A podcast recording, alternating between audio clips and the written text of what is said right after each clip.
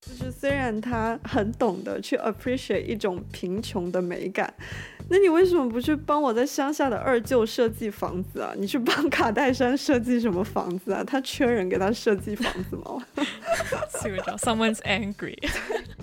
歡迎大家嚟到 Phone Country O'Clock 煲電話粥，我係 Crystal。我是文文，有人想我们吗？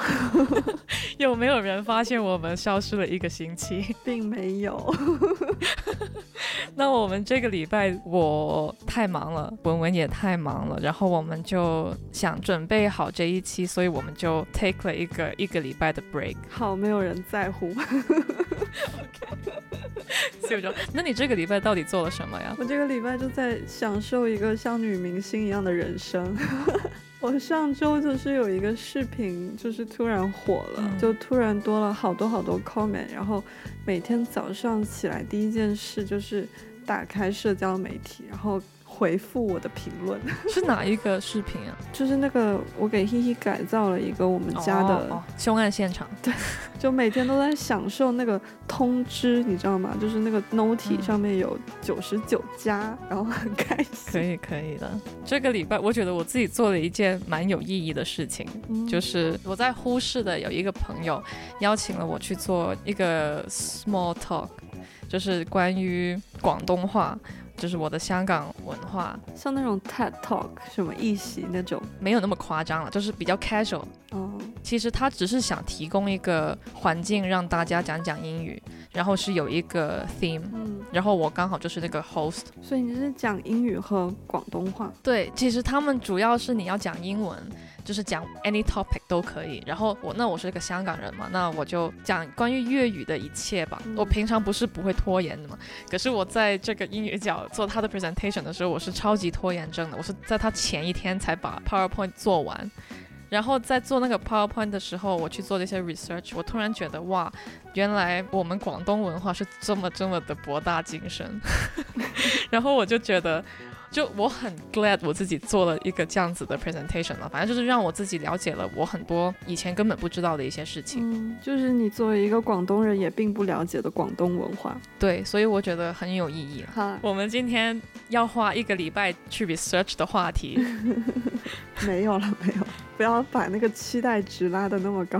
嗯，对，我们今天呢，就是想要聊一下，现在当下不是有一个很火的美学风格，叫做侘寂风，就是哇比萨比。你有发现现在侘寂风格的东西就是好多吗？包括我自己也很喜欢 wabi sabi 啊，就是在没有很了解它的 context 之下，是最近的事情吗？还是以前就很喜欢？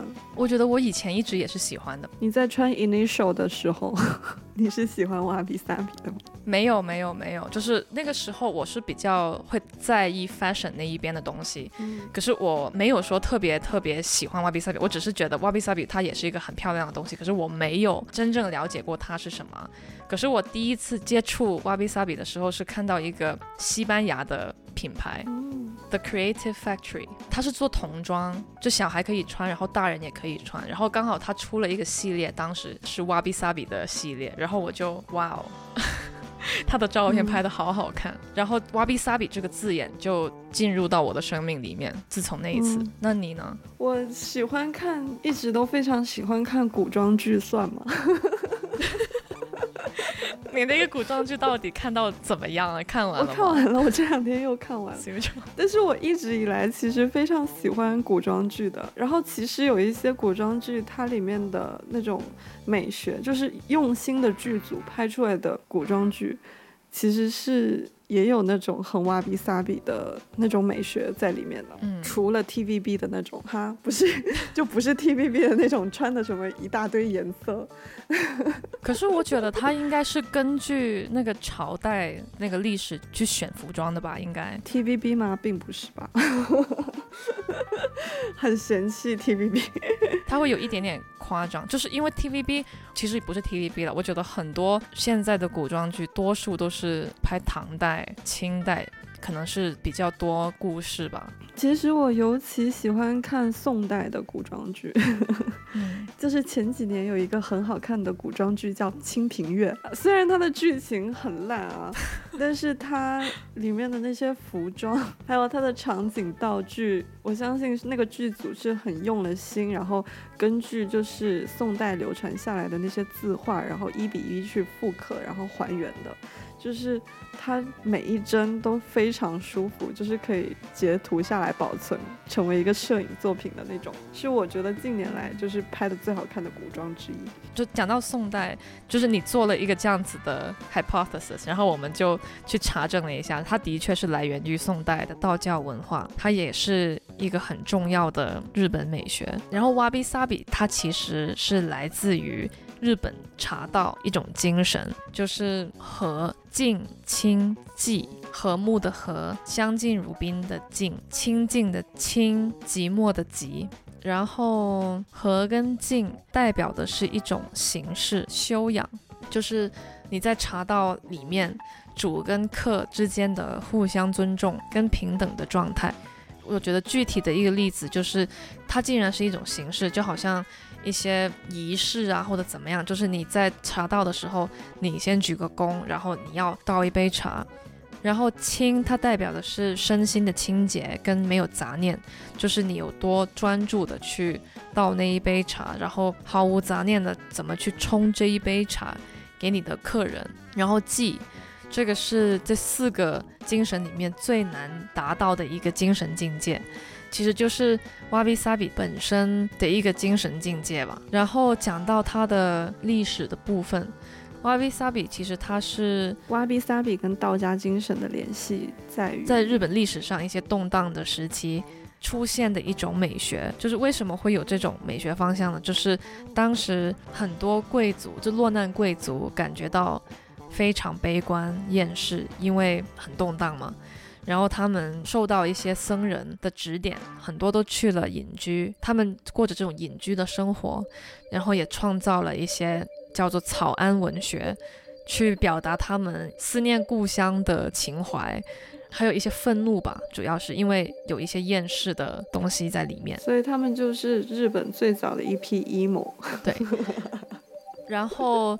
当时很多这种隐居跟动荡的氛围下，就有了一种反对奢华、很奢靡、很复杂的生活的一个风气，然后大家都提倡要清贫简朴，所以当时其实也做出了很多日本产的黑色的一些。淘气，然后他们也会用一些比较阴暗的色彩去表达他们一些朴素跟清寂的美感而且瓦比萨比最开始出现的时候，应该就是体现在茶具上面，就是他们觉得，如果是以真心真意的去对待你的客人，其实茶具它是不需要很华丽的，它也可以透过这种很朴实的茶具对待他们的客人，从而产生了瓦比萨比。然后瓦比差，它的意思就是简朴跟宁静的美感。寂，寂寞的寂，就萨比的意思就是时间流逝和万物无常。其实这个就是道家的中心思想吧，就是提倡道法自然。这两个字是互相，它我觉得它是一个 cycle。我我想表达的是，为什么我觉得它是一个循环呢？因为你差这个字，它本身。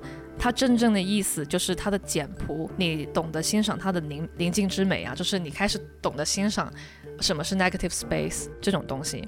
可是，在你真正懂得 minimal 的时候，其实你是要经过大量的沉淀，好像刚刚在他们的历史里面经过的那种寂寞，没有人了解他们，他们的落魄，你才能真正感觉到这种时间的流逝。然后你的那些家具什么的，可能本身它并没有那么美，可是因为这些经历啊跟时间的耗损，它才真正形成了一种叫瓦比萨比的美。因为它有了残缺，而不是说你把一个东西我装修成瓦比萨比风格，然后一点残缺的美都没有，因为这个是人人为的，它并没有经过一些风霜。You know what I mean？我听明白了，就是因为他们很崇尚这个。万物无常的理念，所以这是为什么？就是现在的很多瓦比萨比的单品看起来都是那种没有规矩的、不规则的、不对称的，甚至是有残缺的。就是我现在想到的侘寂风格，然后这几年非常非常的火嘛。然后我是去年在装修我的家里的时候，然后当时我跟那个施工团队要求说。我想要用一个材料叫做微水泥，就是它可以做到墙和地是同样的颜色的。它的做工上面就是那个墙面会有一些坑坑洼洼的地方。然后当时我那个设计师就是啊，所以你是要弄侘寂风格对吗？然后侘寂风这个词才有一次出现在我的生命里。我不是一个。对极简美学或者侘寂风格有很深的追求的人，我仅仅只是很不喜欢踢脚线。我的家的本身它的那个面积还有它的层高都非常小，所以我很需要这种墙地和天花板是一个视觉上看过去是统一的这个感觉，才能尽可能的让我的空间显得大一点。我当时有这个很实际的考虑，并不是在追求。瓦比萨比，然后但是你知道现在大数据就很恐怖嘛？然后当时就提到了侘寂风格之后，打开所有的社交网络，他就开始给我推那种很侘寂的装修的图片给我。我觉得这几年这个侘寂风格之所以会变得这么火，其实跟卡戴珊他们一家有。挺大联系的，就是卡戴珊的家实在是太出名了，就是在他的很多那种 综艺节目啊、采访啊、视频的背景里面，就是有他那个跟他整个人物性格，我觉得超级不匹配的 那个看起来空荡荡的家，当然很豪华啊。他的家里面不仅是他的室内，是那种这里一块石头，那里。那里那个桌子全是白色的那种很极简的大地色系，就是连他的那个庭院设计也是完全在凹这个所谓的挖比萨比的造型。就是我第一次看到一个篮球场不是彩色或者绿色的，它是整个是灰色的。你有看过他家吗？我是完全不知道卡达选家是这样的。我联想他的时候，我就觉得是那种住在皇宫什么样的那种金光闪闪。对，不，他家是整个挖比萨比，然后就连他的车，就是那个视频的最后，他带观众去看了他的那个车库，然后他的车子都。被迫进行了挖鼻撒比 plastic surgery，就是就是停着三辆什么保时捷、兰博基尼一样的东西，然后它是哑光的灰色，感觉那些车正在参加一个大型的挖鼻撒比 Halloween party 一样，就是 就你一定要看起来是那个样子。他也有在里面表达他的生活态度以及伦理观念，就是。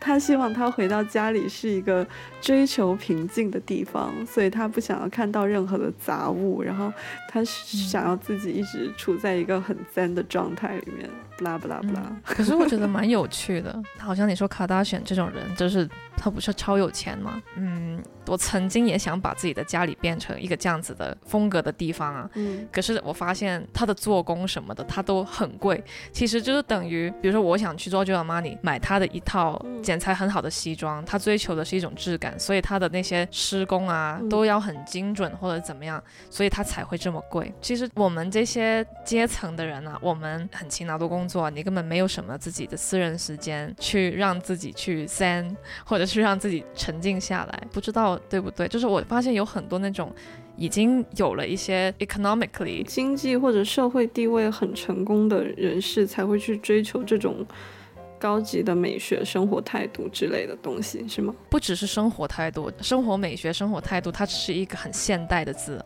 可是我觉得，如果这个要讲它所谓的本质，就是等于他们开始追求他们的灵性。如果你是追求三的话，还有谁呢？就是很很很多啊，就好像李连杰谁谁谁，他们的这些全都是到了一定的地位了，然后他们可以专门去啊学佛，学这个学那个，就很多都是这种人。这很正常，因为这是一种特权。嗯，就是从古至今，只有有钱人的身体和他们的思想可以是自由的。对，穷人是不配有时间，不配有他们的。身体是被资本家所支配的，他们是基本上没有时间去想这些精神上面的追求或者美学，甚至说美学上面的追求。而某种程度上，这些美学它就是这些掌握了特权的人创造出来，然后对不如他们的人去进行奴役和控制的一种方式之一，真的是这样。对，真的是。而且我最近我也听到了一个字，就是苏，就我们在讲太极这个事情，这个字在蒙语里面，就是我不知道怎么念，不过就 something like 太极啦。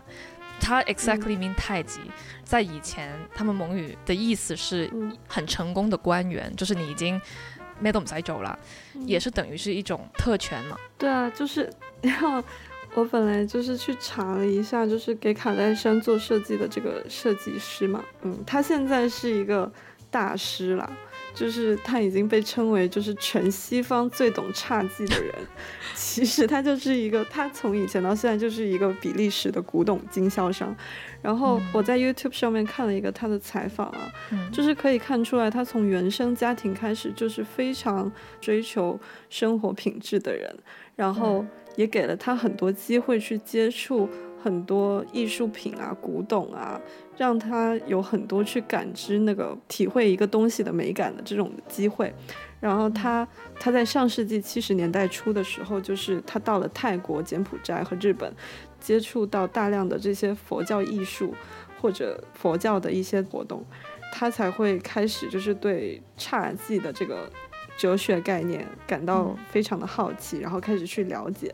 但是你去看这个人的人生就挺有意思的啊，就是嗯他现在已经把这个美学变成了他一个个人的符号，以及他服务的对象其实都是各种像卡戴珊，要么是我看了那种像在欧洲拥有一个古堡的那种嗯很有钱的阶层。你说他这个人呢？你要是说他，我不认识他本人啊，就是虽然他很懂得去 appreciate 一种贫穷的美感。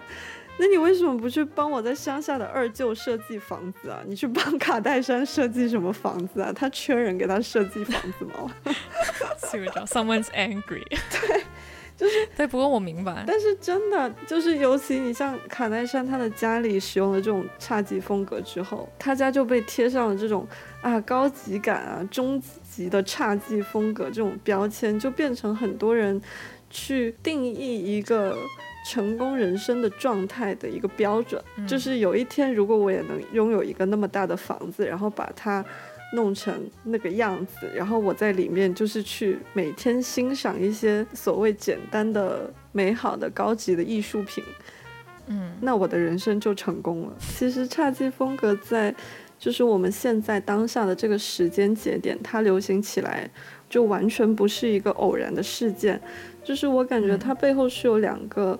截然相反，但是又很有关联的理由在引发它的发生，然后它其实归根结底又好像是同一个理由，它就是这种消费主义的流行和崛起，就是在我们当下这个因为资本而运转，然后消费主义被高度推崇的时代，就是各种各样的商品就被设计创造出来。然后包括你之前讲的，嗯。你作为一个平面设计师，你觉得现在所有的东西都被过度的设计和包装了，然后我真的是深有体会，就是我觉得很多时候我都不是我，我甚至不是一个人类，我是被我周围的物品和商品去定义的。就像我现在坐在我的房间里边跟你录这一期博客，然后我现在看向我的周围，我的床单被罩，我这里有一个 Marshall 的音箱，来表达我对音乐的热爱。然后我的椅子、我的电脑、我的香薰蜡烛，这些都是我个人生活品味的选择。嗯然后当别人看到我和我身边的这些物品的时候，它才是对我这个人产生定义的来源。我觉得这是一个挺可悲的事情。对就你让我想象，我今天如果穿一个我非常不认同的品牌一个 T 恤，然后再加上一个我妈的下面的底是很高的人字拖，然后我也不化妆，然后我对，然后我出现在一个酒吧，我觉得我没有自信去跟任何一个人讲话，嗯因为我自己都开始觉得我是需要通过一些商品、一些外在的手段，才能去构建我自己个人的这个自信，还有我的个人的这个身份。对，这个的确是很难对抗。可是我觉得这个也是一个个人意识的问题嘛，就好像。其实不止哇比萨比吧，我们其实很多期 podcast 里面也提到过各种各样的，好像说啊 hip hop、minimalism、futurism 什么什么的。其实这些东西我们在做设计上面，或者是 whatever stuff 上面，其实我们做这些 decision 的时候，我们有没有去想过它真正是代表了什么？它的本质是什么？就为什么我会喜欢 minimalism？其实全都是一种态度嘛。就是你玩 hip hop，你不一定要戴金链；你是一个 rocker，你不一定要穿皮裤子，你也不一定要买 marshall 的音响。对，就是我觉得这些东西其实它就是一个。态度，你如果真正明白了 wabi sabi 它这个 concept 到底是什么，就是你能追求到那种 zen 的态，不是 zen，我觉得 zen 那个只是一个很笼统的字。你如果真的明白什么叫时间的流逝和万物无常，其实你你整个生命的 attitude 就是一个 wabi sabi，而不是说就是一定要用一个微水泥，或者是然后摆一个树桩在你的家里。对，就是不一定要弄成这样，或者你不一定要穿麻布，就是我也可以，就是穿金戴银。可是我喜欢瓦比萨比，只要是你真的知道什么是万物无常，就它里面的底层 concept，嗯，我觉得就 OK 了。我刚才好像就是后面说跑题了，我本来在讲差季的 流行的原因，然后我一下太激动，因为我又陷入了那种自我批判，就是。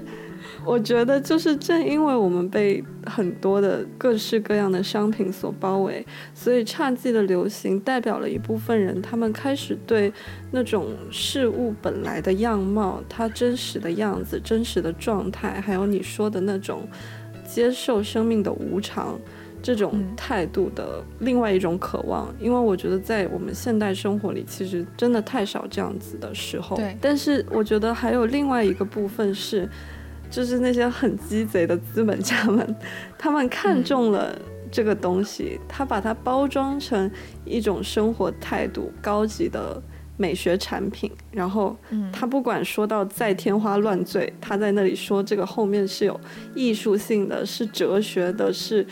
有禅意的，巴拉巴拉巴拉，它最后它就是要包装成一个商品，然后打包卖给更多的人。对，所以我觉得这个后面也是有资本的力量在推动这个事情，让更多的人产生自己并不拥有某一种审美，并不拥有某一种商品的那种焦虑，从而去消费它，然后它就越来越火了。我现在可能。就真的是去十家咖啡店，有九家都是侘寂风格。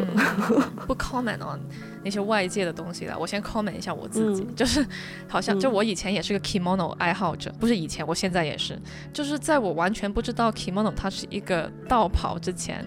怎么讲呢？就反正现在就是很多东西都只是流源于片面吧。就是你到后面就是去了解了这些之后，我也反思了很多嘛。就是挖比萨比它本身其中一个逻辑就是，哎，万物无常，那肯定就是要接受不完美。没有一个人是完美的嘛，没有一个人的人生是完美的，无论在任何 aspect 上面。所以其实。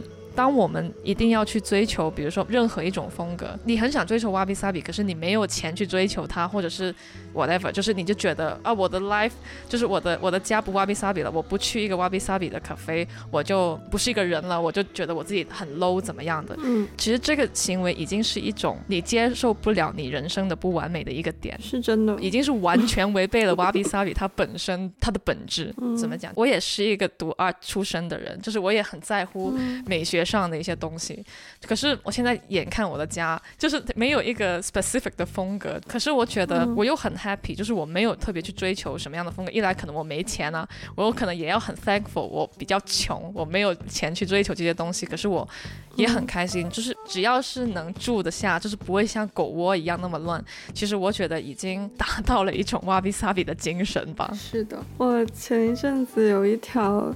就是反应还挺好的视频，嗯，我觉得就是我非常推荐你去看一本书。我觉得我好像在之前的 podcast 里面可能已经有推荐过了，但是这本书真的就是写的太好了，是一个英国的社会学家叫做齐格蒙特·鲍曼 写的《工作、消费主义和新穷人》这本书。我觉得它就是一本当代社会的 Bible，就是你处在任何一个人生阶段，你对你的工作、生活、你的欲望、你的消费需求，或者你为什么活着产生任何一丝疑问的话，我觉得这本书真的就是可以反复读。其实它很薄，就是读起来也非常好读。然后它的第二章是叫从工作伦理到消费美学。它就是在讲我们处在这个社会中，美学是如何被构建出来，让大部分人去产生一种很匮乏，然后自己还不够完美，还没有办法达到去享受一个更高级的人生的那种焦虑感，从而去促使你做更多的消费，然后。你变得更加的贫穷。对我突然又想到啊，就是卡达选这种人，就以前瓦比萨比比较盛行，这以前的时候不是现在啊。就当时也会有一个艺术叫做 kintsugi，不知道怎么念，金扇。然后它就是日本的那种黄金修复术，一开始用在那种破掉的 ceramics 上面。然后我当时就在想，这。如果黄金就在那个时候是一个那么贵重的东西啊，现在也是从头到尾黄金都是特别贵的东西，然后这个东西竟然会在瓦比萨比当时盛行的时候出现，其实它是不是也像卡达选的那种心态？你懂我意思吗？就是我曾经有个杯子也破了，然后我也找了一个朋友，他会这个技术，然后他帮我修。不过因为我是他朋友，所以他没收我钱。可是他收其他人钱是很贵的哦，就是去修复一件破掉的东西，这个工作是很昂贵的。对，就是拿那个金嘛，就是放在那个 edge 就坏掉的 edge 上面，然后把它贴起来那个。瓦比萨比它是一个提倡简朴啊，可是它竟然也延伸出一个这样子的 branch。所以其实根本没有很多人可以真正包容这种它真正的 concept。就是如果我们真的要去修复这个东西，为什么我们一定要去用黄金，或者去把这个东西，啊，你用了黄金去修这个东西了，然后你要很贵的去给人家去修复这个东西，那边没有光吗？就是你要以一种昂贵的方式，就好像现在瓦比萨比这种风格特别昂贵的意思一样。我的意思是，当时已经出现了，所以这个是不是也是一个人性的东西？就是好像很多人根本没有办法好好的去达到。那种所谓的精神层面，你这个是一个非常好的点啊，但我觉得它很有可能不是人性的一部分，而是我们现在的这整个社会文化去重新塑造的一种价值观。比如说，我觉得在以前的某一些时期里面，工作它是没有贵贱之分的，嗯，但是现在呢，我们会有更多的。比如说，当你可以追求自我实现或者创造美学价值的那种工作，就会显得更为体面。现在不是每一个工作都会得到同等的尊重的，就有一些工作是会被认为你是在创造，比如说你是搞艺术的，你是做设计的，你是一种能够创造美学价值的一种更体面的工作。然后相对来说，如果你是做一种比如说工作室上班，非常机械的螺丝钉一样的工作，你在那个工作上面选择的空间也很少，它的多样性也不够，它看起来也没有那么的有趣。然后这种工作是相对被人。比较看不起的，我觉得现在的主流价值观是这样子的。我觉得这个在早几年的时候是没有的，至少在我父母的那一辈还并没有这个状况这么的明显。当然，当时的人的选择也并不多，但是现在你工作的种类也越来越多。然后，如果那种重复性非常高的、不产生美学价值的工作，其实就是处于一个很劣势的状态。然后，我觉得这个东西是被。非常有意识的塑造起来的，嗯，你要努力的去拥有更多的选择权，然后这个选择权一定是跟你的经济状况挂钩的，因为你更有钱了，那你能每天能体会到、体验到的新奇体验就会更多，在追求那个所谓的精神上的满足的时间也会更多，然后这种人生被定义为更高级的，会被更多的人崇拜，所以。通常会对某一个东西产生很珍惜的情绪，然后并想要用黄金去修复它的那个人群，就是你那个修复师朋友，他所服务的对象通常也是有钱人，应该是。所以这种艺术在以前就会被保留下来，因为它的确是成就了一定的 aesthetic，对吧？然后就变成一个分支。对啊，所以我觉得这个就是一个恶性循环。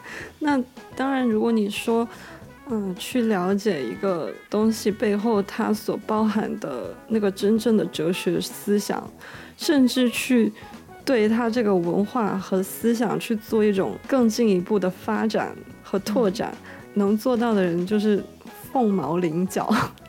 就是那百分之零点零零零零一的人才有可能真的去了解，真的可能这样子去做，然后也不是大部分人的错，只是我们身处在这样一个历史时期，然后这样的一个大环境和社会文化里面，就不由自主的变成了他的一份子。我认同你前面那一句，可是我不认同你后面这个不由自主的这一句啊。我觉得我们还是有意识去做这个事情的，只是这个不由自主是他还没有意识到这个东西嘛。嗯嗯。可是我觉得人是 capable to 想深一层自己到底你喜欢的东西是什么。你之前不是也介绍过一本书叫《塔莎的花园》？嗯。然后那个老人罗恩嘎你也讲过嘛，就是为什么他要戴头巾，为什么他要拿一个 basket，其实都是有。他的原因，他真的是一个很称职的 gardener，他很爱他的植物。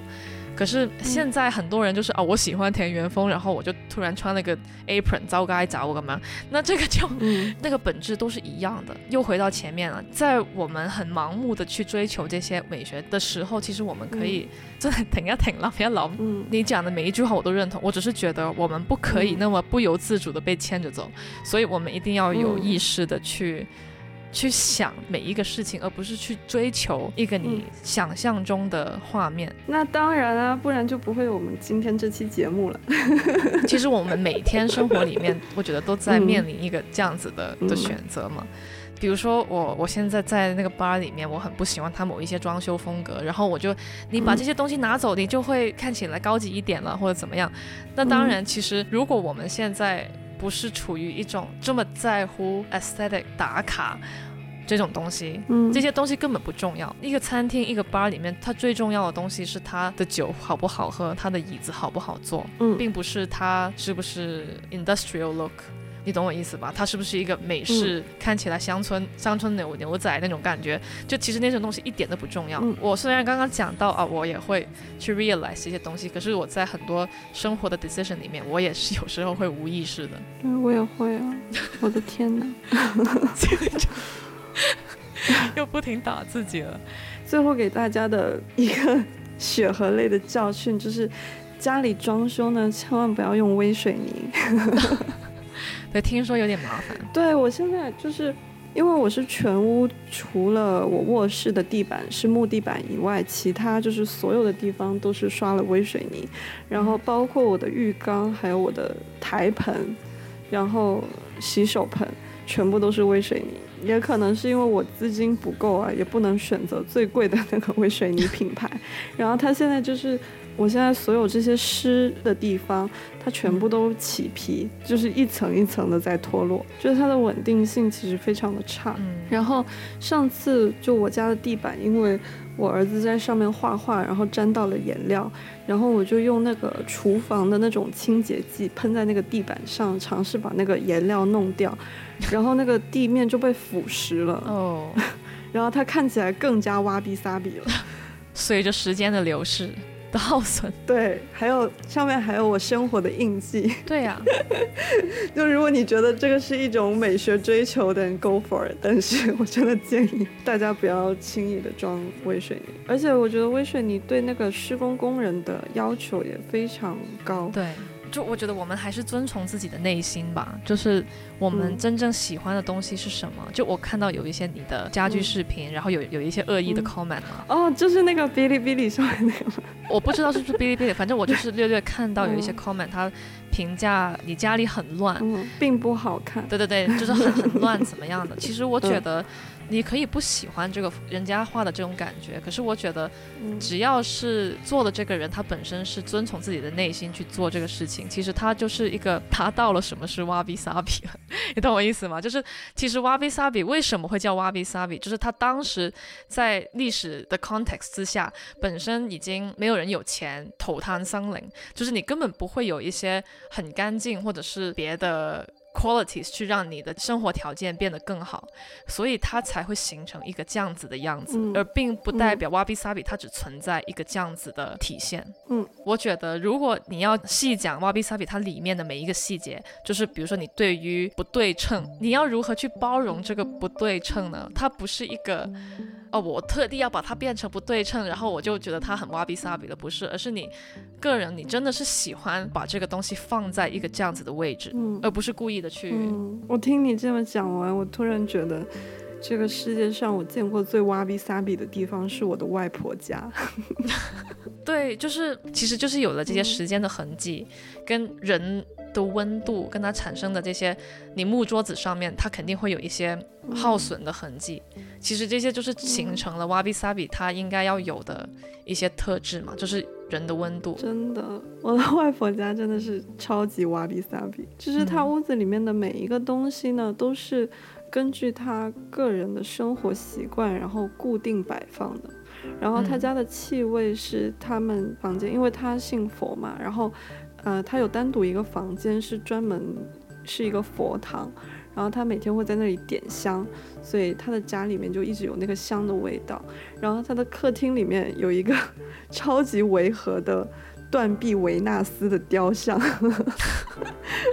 然后那个东西虽然非常违和，但是那个就是代表了他在上个世纪九十年代初刚刚拥有这个房子的时候，然后那那个时候什么样的装修是最高级的呢？那肯定就是欧洲的东西。那欧洲哪里最高级呢？那就是卢浮宫啊，就是一个卢浮宫的艺术品。就是其实虽然它现在看起来真的很老派、很违和，但是那个其实代表了我外婆在那个时特殊的时间节点对一个美好生活的最好的一种想象。嗯，我现在看真的觉得挺美的，对，我好想对。她。可能有一些特别特别喜欢瓦比萨比的爱好者，可能会 judge 我们，嗯。就 critique 我们刚刚讲的这一堆东西啊，就是我们讲的，嗯。我们包容乱的环境，它也可以是一种 wabi sabi 的精神。我觉得他们的 argument 可能会是这样，就是我们要透过一个我们喜欢、我们养眼的环境，它才能嗯让我觉得舒适、平静，需要一个这样子的氛围，让自己变得更平静啊。其实这些东西全都是在喂养我们的肉体嘛。嗯就算你家有多哇比萨比，你也可能会跟 whatever 人吵架什么的。